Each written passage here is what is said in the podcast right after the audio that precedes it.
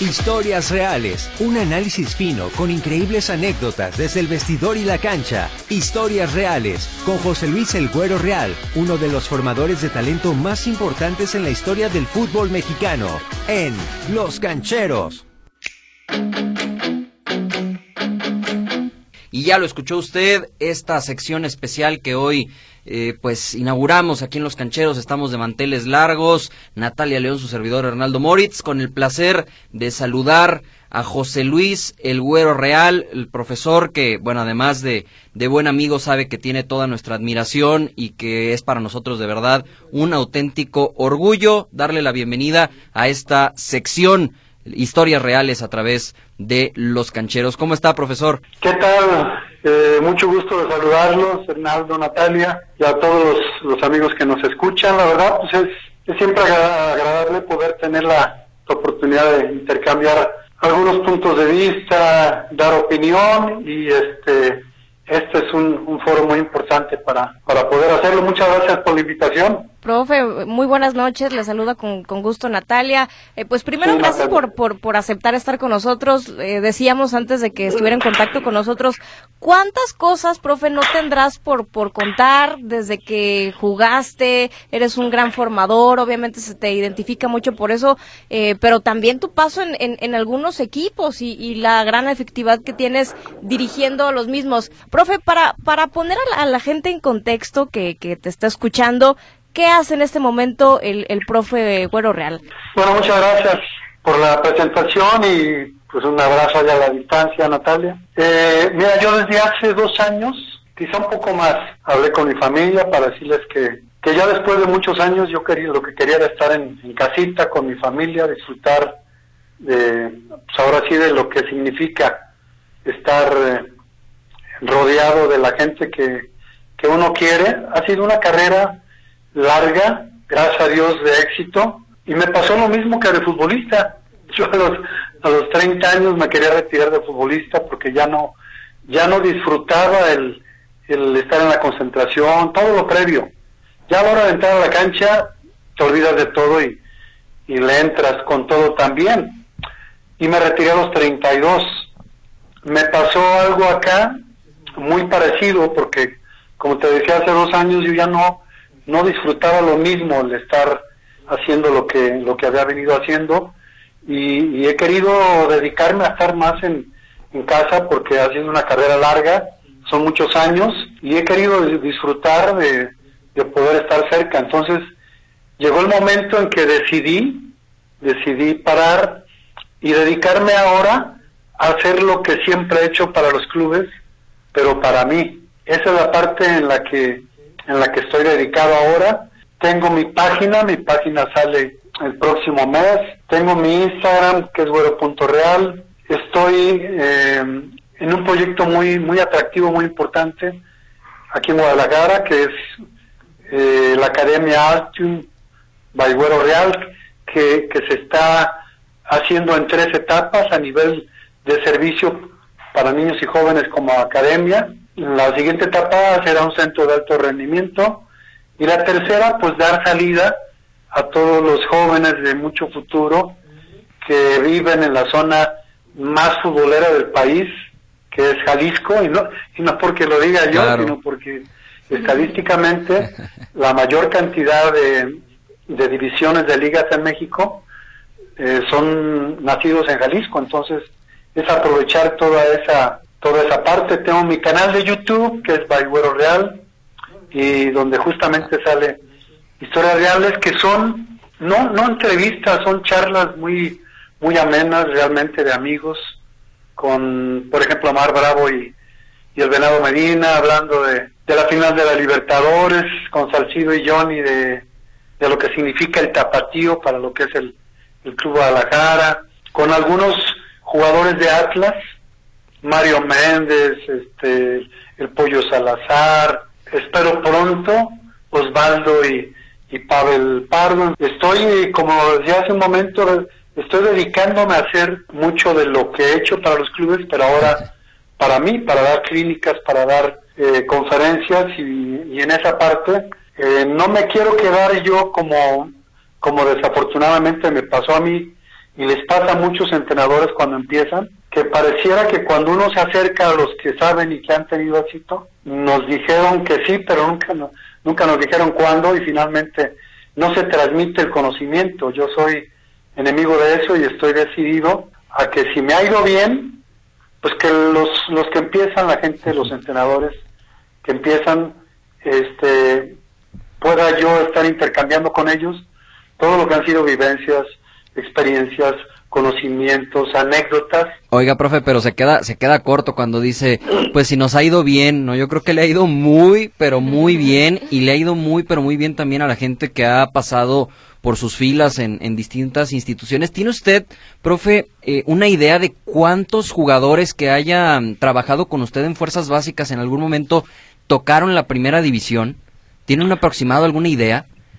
Aproximadamente 200 y te lo digo porque me lo preguntaron hace 15 días, no tenía ni idea, y me puse a anotar por ahí y aproveché para decirles también justamente en esa ocasión y comentarlo ahora con ustedes también en esta oportunidad que, que me ha tocado ser el jefe de proyectos en, en el Club Atlas, que fue donde me inicié como, como entrenador, como formador.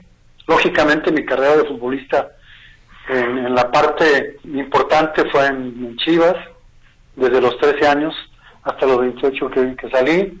Terminé en Atlas y ahí me invitaron a, a quedarme como encargado del proyecto de Fuerzas Básicas. Y tanto en Atlas como en Chivas, a, donde regresé después, y en selecciones nacionales, pues me ha tocado eh, ser jefe de proyectos de los que han salido gente importante a nivel nacional e, e, internacional, aproximadamente te digo 200 jugadores. Entonces, como decía Fernando, pues hay un montón de anécdotas que, que, se pueden ir, ir contando, pero que estuve rodeado de entrenadores que pues, realmente sin ellos no se hubiera podido lograr el éxito de, mi carrera. Y de esos 200 estoy seguro que al menos el 10%, y si no me estoy quedando corto, creo ya, ya escuchándome a mí mismo, creo que me estoy quedando corto, más del 10% seguro, el 20 quizá, en algún momento vistieron camisetas de selecciones nacionales. ¿eh? La verdad es que si nos ponemos a ver la lista, profe, vaya, no era debutar por debutar, ¿no? Llegaba gente de calidad, ya, ya como los que ya mencionaba, pues muchos incluso mundialistas. Me voy a dar la tarea junto con usted de, de ponernos a sacar la listita también de cuántos seleccionados nacionales, porque vale la pena. Profe, la verdad es que la gente se está manifestando bastante. Ya están aquí preguntando, profe, ¿quién fue esto como jugador, profe? ¿Quién fue el compañero más talentoso que tuvo y el rival más complicado de enfrentar? El compañero más talentoso que tuve, Pepe Martínez. Paz descanse.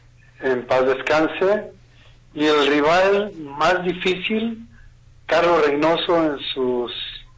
Yo debuté prácticamente contra el América, contra Carlos Reynoso, y a mí me tocaba marcarlo a él, que era el para mí ha sido el mejor extranjero que ha venido a, México y él, sin duda, para, para mí ha sido el más, eh, el más difícil. Eh, esto nos lo preguntaba Joel Ramos, dice por acá Saúl Pérez. Eh, ¿Recuerda, profesor, algún jugador talentoso que no haya logrado debutar en primera división? ¿Alguno que se le venga a la mente, algún caso en particular? Mm, mira, seguramente habrá, pero de manera muy notoria, yo creo que afortunadamente eh, no, así que yo te puedo decir, eh, no debutó en Chivas o Natas o de estado y luego apareció como figura en otro lado, ¿no? ¿El Mochis Arias, profe, le tocó trabajar con él?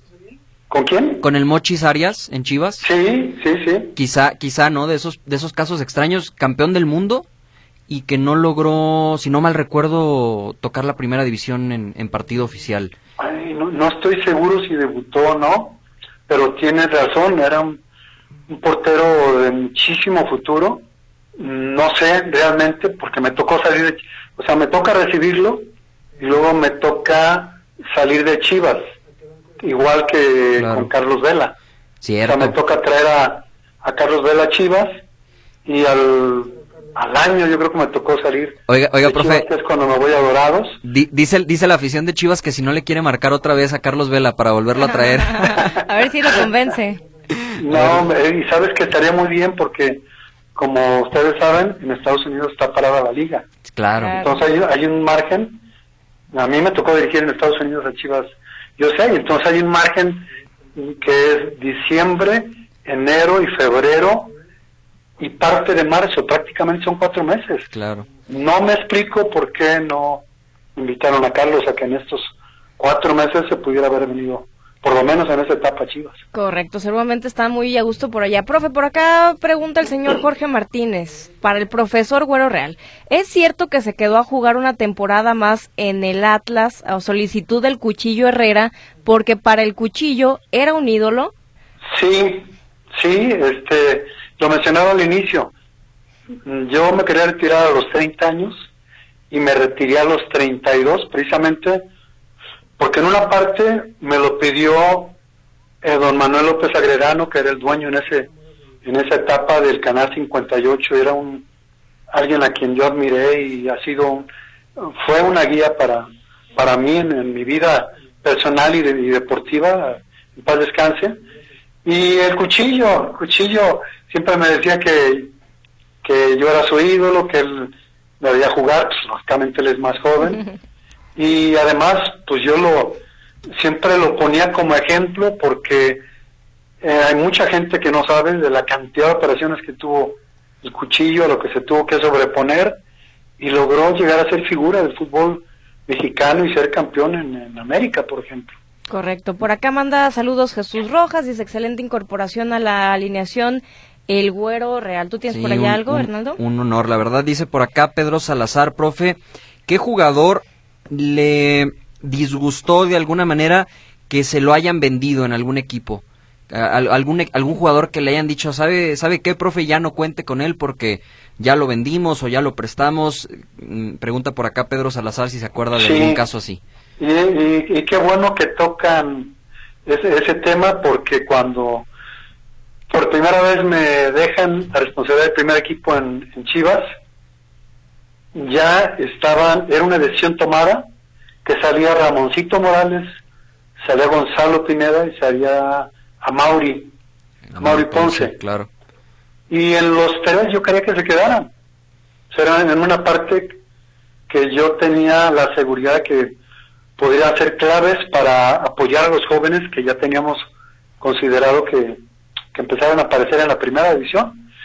Pero fue una decisión tomada desde antes de que yo tomara la primera división de Chivas, como también la salida de Luis Ernesto Michel, que salió y que cuando yo regreso a Chivas, después de dirigir a Chivas en Los Ángeles, regreso a volver a dirigir a Chivas, ya no estaba Michel mm. y, y Michel viene y habla conmigo y me dice, profe, pues yo lo conocía perfectamente, habíamos estado juntos y digo, Mitchell, a mí ya me pasaron una lista definitiva antes de que llegara y no hubo oportunidad de, intervenir, pero sí, claro que hubo jugadores que me hubiera gustado que hubieran continuado. No, y lo que hubiera sido Ramoncito en aquel equipo tan joven, tan dinámico que usted dirigió, profe, con, con su experiencia y todavía su calidad, eh, hubiera sido un lujo. ¿Qué dicen por acá, Se Natalia? Le aplicó feo don Jorge Vergara en ese entonces. por acá dice, en paz descanse, por acá dice Luis Martínez, soy rojinegro y cuando el Güero Real estuvo como jugador en Atlas andaban igual de mal que ahora, pero había dos jugadores que no eran argentinos ni de cantera, que eran los que se rifaban como nadie. Uno era José Luis el Güero Real y el otro era Antonio de la Torre, jugadorazo. Eh, toda entrega el Güero Real, al que siempre recuerdo con cariño, y lo ligo con lo que acá pregunta Vicente Dávalos, que dice que qué le falta al Atlas para que figure, profe. Atlas, yo lo que no tengo duda es que tiene que tener un proyecto que le dé oportunidad de mantener a los jóvenes. Atlas, el principal problema que ha tenido siempre, en toda su historia, es que salen jugadores muy destacados, e importantes y los venden los vende muy rápido. Entonces, si, no mantienen un grupo de jóvenes de la cantera que tiene mucha calidad, que siempre ha tenido jugadores de mucha calidad, pero en cuanto empiezan a, a, aparecer bien, los venden de manera inmediata. Mientras, mientras eso no lo cambien, Atlas no, no va a poder llegar a hacer otra cosa. Yo creo que esa parte es fundamental. Profe, de verdad es que la reacción de la gente es increíble, siguen llegando mensajes, siguen llegando llamadas. Eh, perdón que le robemos algunos minutos más de los que tenemos eh, agendados. Preguntan por acá que cuál es su opinión del tema del bar, profesor. Mira, yo creo que es un apoyo, pero como eso yo lo tomaría. Yo nunca pondría al bar por sobre la decisión del árbitro, pero sí me parece que si el árbitro solicitar a la opinión del VAR, ahí valdría la pena, pero no al revés, que el VAR le ordene al árbitro sin que el árbitro lo pida. Esa es una opinión muy personal. Yo creo que puede ser de mucha ayuda cuando hay una situación de duda del árbitro dentro de la cancha, pero no que sea la duda de la, de la gente de arriba, que tendrá que partir de la duda del que está en la cancha, ¿no? Por acá, ya van dos personas que preguntan esto, por eso voy a hacer la pregunta. A ver, solamente voy a hacer una aclaración. Eh, evidentemente, no vamos a alcanzar a hacerle todas las preguntas, porque la verdad, no sé, ya, han de ser unas 60 preguntas tranquilamente para el profe, pero eh, tenga paciencia, la próxima semana va a estar con nosotros el profe, una semana después va a estar con nosotros, entonces tenga paciencia si por algo hoy no alcanzamos a, a hacerle su pregunta al profe, que en próximas semanas siga con nosotros aquí en Historias Reales y vamos a darle salida a esas dudas que usted puede llegar a tener. Ahora sí, Natalia, ¿qué pregunta? Por acá dice César Cabañas, profe, ¿cuál es su once ideal de los jugadores que ha debutado? Y también por acá se lo preguntaban en Telegram. Se lo tendría para la próxima semana. Perfecto. Sí, rápido, rápido ahorita tendría problemas. Sí, claro. Es que entre 200, profe. Es una buena cantidad de de jugadores de mucha calidad. Claro, claro, no, y la próxima semana me comprometo, voy a tener la lista, eh, lo vamos a, discutir el profe y yo, eh, exactita de cuántos no solo debutaron, sino llegaron a, la selección nacional mexicana, que la verdad o es al extranjero. lista, eh, o al extranjero, claro, casos de, de exportación. Profe, antes de que despedirlo también para dejarlo descansar, eh, ¿cuál, ¿Cuál es su opinión de lo que vio de los equipos tapatíos, que también nos lo están preguntando mucho, tanto por Chivas y por Atlas? En líneas generales, ¿qué, qué observó este fin de semana con unos y con otros? Mira, en, el caso de Atlas, yo creo que el triunfo llega en un momento clave, eh, más que nada en lo anímico. Me parece que Atlas tiene un buen equipo, tiene un buen equipo que, que tiene eh, mucho margen para, para crecer no lo veo en su límite, yo creo que tiene mucho más para dar y que están intentando un funcionamiento colectivo, contrario a lo de Guadalajara. Me parece que Guadalajara se está basando mucho en, lo individual, pero que falta que mejore en el trabajo de conjunto, en el trabajo de, equipo. Yo marcaría esas, esas dos partes. Veo a Atlas con el intento de hacer un trabajo más claro en equipo y veo a Guadalajara que todavía no logra, eh, que tiene individualmente jugadores de muchísima calidad, pero que todavía no logra eh, consolidar el trabajo de equipo. Claro, claro, y que pues está en ese en ese proceso, ¿no? Y, que pues se les está acabando el torneo, profe, usted usted lo sabe y, hay mucha presión a veces sobre los entrenadores, ¿no? Y le tocó a usted y lo hemos platicado en corto entre usted y yo, pues eh, a veces hasta injustamente, ¿no? Salir de, del Guadalajara en algún momento cuando usted iba pintadito para para una gran liguilla y para un gran torneo, a veces la la paciencia pues no es lo que más existe, ¿no? En el fútbol mexicano y también con eso tienen que lidiar. Desafortunadamente, la tolerancia para los de, los de casa, la tolerancia para los mexicanos es muy diferente. Para, para los entrenadores extranjeros, para los jugadores extranjeros, y ahí yo no tengo duda de que las directivas de la gran mayoría de los equipos de los clubes en México este, van mucho por ese, por ese camino.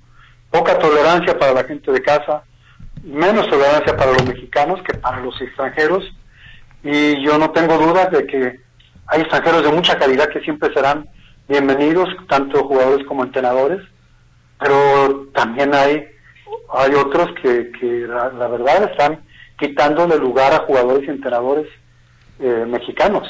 Que, que por cierto ya en Pachuca se habla de que pueden estar eh, contados los días para, para Pesolano después de la derrota contra el Atlas. Digo, nunca, nunca es, yo creo para nadie, profe, y lo conozco usted, para nadie es eh, eh, plácido, ¿no? Ver que alguien más pierda su trabajo. pero evidentemente todos, creo, eh, como, como parte de la familia del fútbol, nosotros como medios, usted por supuesto como una institución, pues todos queremos que, que, que existan esas ventanas, ¿no? Para, para entrenadores mexicanos, para jugadores mexicanos, entonces pues ojalá, ojalá cada vez haya más. Eh, gracias a Francisco Guillén, a Israel López, a Gabriela Rentería, Ernesto Dávalos, Rafael Estrada, que nos siguen eh, escribiendo, mandando sus mensajes. Por ahí le mandaban también algún algún mensaje, Natalia, al profe. Sí, eh, buenas noches, soy Paulo Monzón, saludos al profe, fue un buen técnico, ojalá Grupo Orlegui lo tome en cuenta para el Atlas. ¿Qué tal? ahora que están de moda los regresos, profe. Yo ya tomé mi decisión y no, decisión ya está por otro por otro camino, pero siempre agradecido con, con lo que significa Atlas, lo que ha significado para mí, para, para mi carrera y esa parte nunca nunca la voy a dejar de lado. No, no lo quiere la gente lejos, ¿eh? porque ya muchos acá escriben ojalá regrese a Chivas, ojalá regrese al Atlas, pero bueno, hoy como ya platicábamos con el profe, pues eh, enfocado como siempre en el talento joven, pero desde otra perspectiva, desde otra plataforma y siempre actualizado. Profe, nos tenemos que, despedir de usted también. Eh, la próxima semana por acá nos escuchamos y créame que es para todos nosotros, para los cancheros, pues eh, de verdad un honor sumarlo, un refuerzo de lujo como todos comentan acá en las redes sociales y, de verdad es, es eso, un, un honor y un orgullo tenerlo. Con mucho gusto, yo también estoy muy contento de poder tener esta, esta oportunidad de saludarlos a ustedes y compartir, compartir eh, semana a semana. Ese es el, compromiso que seguramente eh, nos vamos a poder enterar de cosas que algunas personas no conozcan y de otras de, intercambiar opiniones, de intercambiar ideas. Y nos va a faltar tiempo. Aprovecho de todos, así es que este, agradecido con ustedes, les mando un abrazo fuerte a la distancia y los esperamos la próxima semana. Muchísimas gracias por, por darse el tiempo y el espacio, profe. Y le dejamos de tarea su once ideal de los debutados, ¿eh? Sí, porque es lo que Le agarró la pregunta a bote pronto, pero, pero se lo dejamos de tarea para el próximo martes. Me queda clarísimo, con mucho gusto. Muchísimas gracias, profe, y buenas noches. Muchas gracias, buenas noches. Ahí, pues, la charla de esta semana en Historias Reales, Historias Reales con José Luis, el Güero Real, a través de Los Cancheros. Ahora sí que una exclusiva de los cancheros. Nos podemos poner esa estrellita. Historias reales, un análisis fino con increíbles anécdotas desde el vestidor y la cancha. Historias reales con José Luis El Güero Real, uno de los formadores de talento más importantes en la historia del fútbol mexicano, en Los Cancheros.